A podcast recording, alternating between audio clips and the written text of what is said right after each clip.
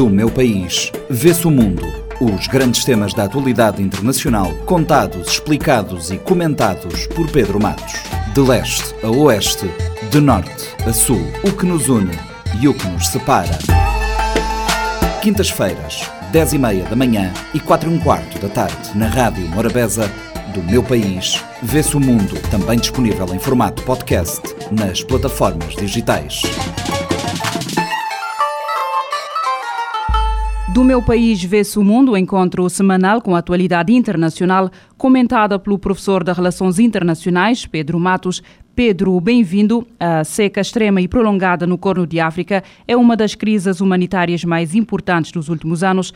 Qual é que é a situação no terreno? Olá, feliz por estar aqui de novo. É, antes de avançarmos para a situação no terreno, eu penso ser importante apresentarmos aos caros ouvintes uma pequena caracterização sobre a região denominada Corno de África. É uma, é uma região que fica no Nordeste africano, incluindo países como Somália, Etiópia, Eritreia e Djibouti, né? Então, uma, uma área aproximadamente de 2 milhões de quilômetros quadrados. É, e tem uma população acima de 135 milhões de pessoas. É, portanto, uma região frequentemente a, afetada por fome e pobreza de maneira extrema, mas é, desta vez as informações e os dados são muito alarmantes. Trata-se da pior seca dos últimos é, 40 anos. As causas que estão ah, relacionadas a, a essa situação refere-se às alterações climáticas, provocando cenários contrastantes, eh, inundações num país, seca severa em outro, aumento de temperatura na região de maneira integral, mas a gravidade da situação e o impacto das secas nas populações estão relacionados também as decisões políticas e econômicas dos países da região e também da comunidade internacional. A nível regional, são países que enfrentam problemas políticos, conflitos, instabilidade, é, conflitos de Tigray na Etiópia, ah, e vão provocando deslocados, né? e, e aumenta a, o problema, pois esses deslocados vão disputar recursos escassos como água limpa, serviços médicos, alimentação e higiene. Por outro lado, a comunidade internacional é, é, nunca se envolveu de maneira assertiva para a resolução dos problemas na África e essencialmente, essencialmente nessa, nessa região. Aliás, essa comunidade internacional prefere continuar com a lógica da míngua ajuda humanitária que tende a resolver apenas a fome de poucos e, e continuam com as decisões é, que fizeram com que os preços dos alimentos a nível global aumentassem, né? E essas decisões econômicas e políticas acabam afetando os países mais vulneráveis às alterações climáticas, bem como os países que estão enfrentando conflitos e pobreza estrutural, nomeadamente esses que se localizam na, na região do Corno de África, né? Então são países é, é, da comunidade internacional, os países desenvolvidos, que não apostaram na construção de parcerias para que a paz, a estabilidade sejam presentes na região. É, nós estamos falando de uma condição necessária. É a estabilidade que vai criar condições para os países, individual e coletivamente, resolverem os problemas e produzirem a prosperidade. Né?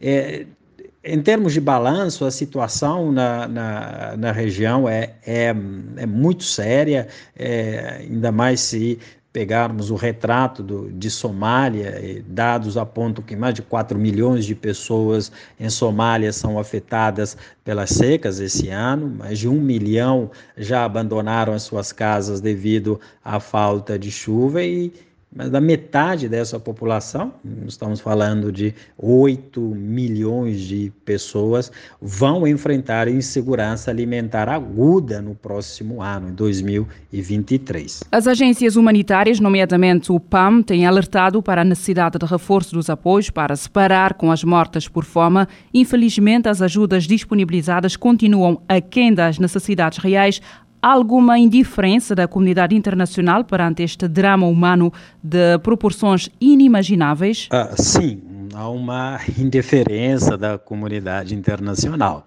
É, basta vermos como os países europeus e os Estados Unidos é, trataram os ucranianos, estão tratando os ucranianos em decorrência da guerra Rússia-Ucrânia. Né? A, a, comunidade internacional tem colocado sérios entraves é, políticas ah, para os africanos no âmbito da, da, da, migração. Basta lembrarmos também os episódios recentes de africanos atravessando o oceano para se chegarem à Europa e, e foram abandonados no alto mar, é, barrados também no alto mar, obrigados a voltar ao caos, à origem dos, dos problemas. Né?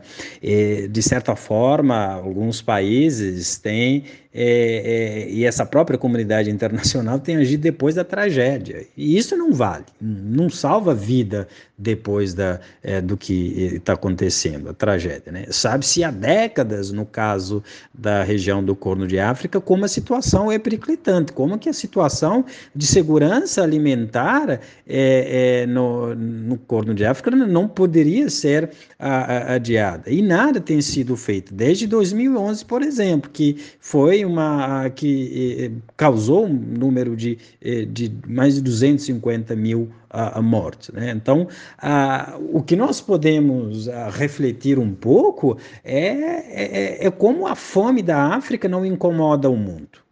Né?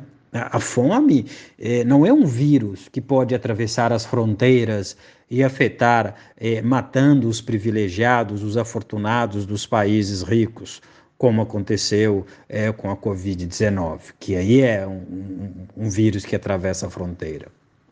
Né?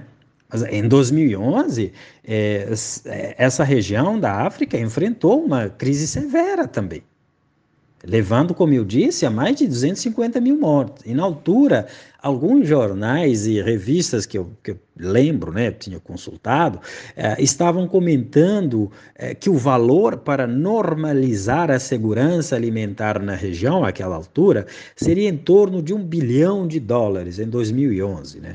Imaginar o valor de um bilhão de dólares em 2011. E, e, não se conseguiu arrecadar esse valor via ajuda humanitária. O impressionante é que um bilhão de dólares corresponde ao que se perde por dia no mercado financeiro, ou equivale ao gasto das mulheres europeias com cosméticos, produtos de beleza durante o ano. Ou seja, não há um interesse político para acabar com a fome no continente africano por parte dos, da comunidade internacional.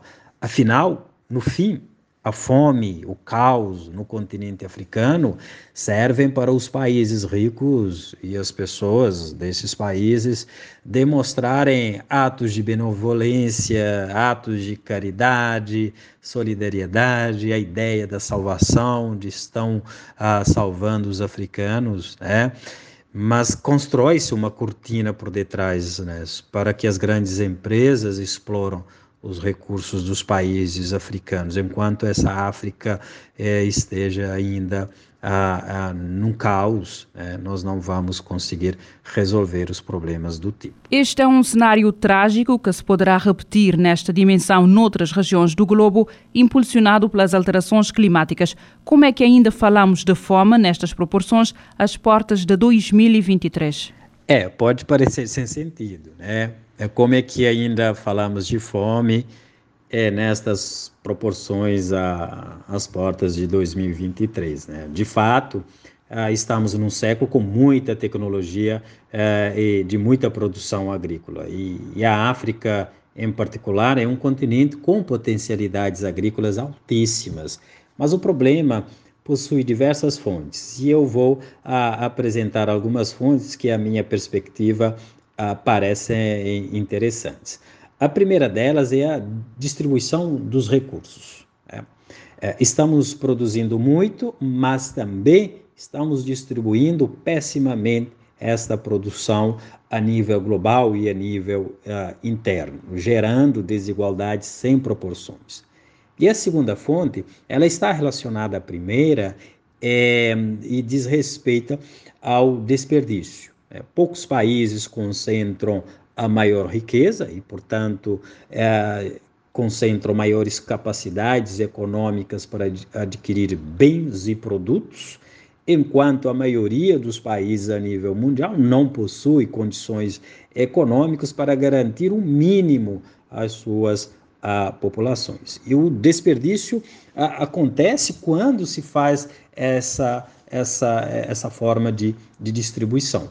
É, e quando também é, a, algumas, algumas é, decisões e é, adotamos atitudes é, é, que não coadunam com o que nós estamos passando no, no, século XXI. Por exemplo, os restaurantes dos países ricos, mas também outros países, têm se transformado em espaços de desperdícios. As, as cidades ricas também se tornaram cidades de desperdício.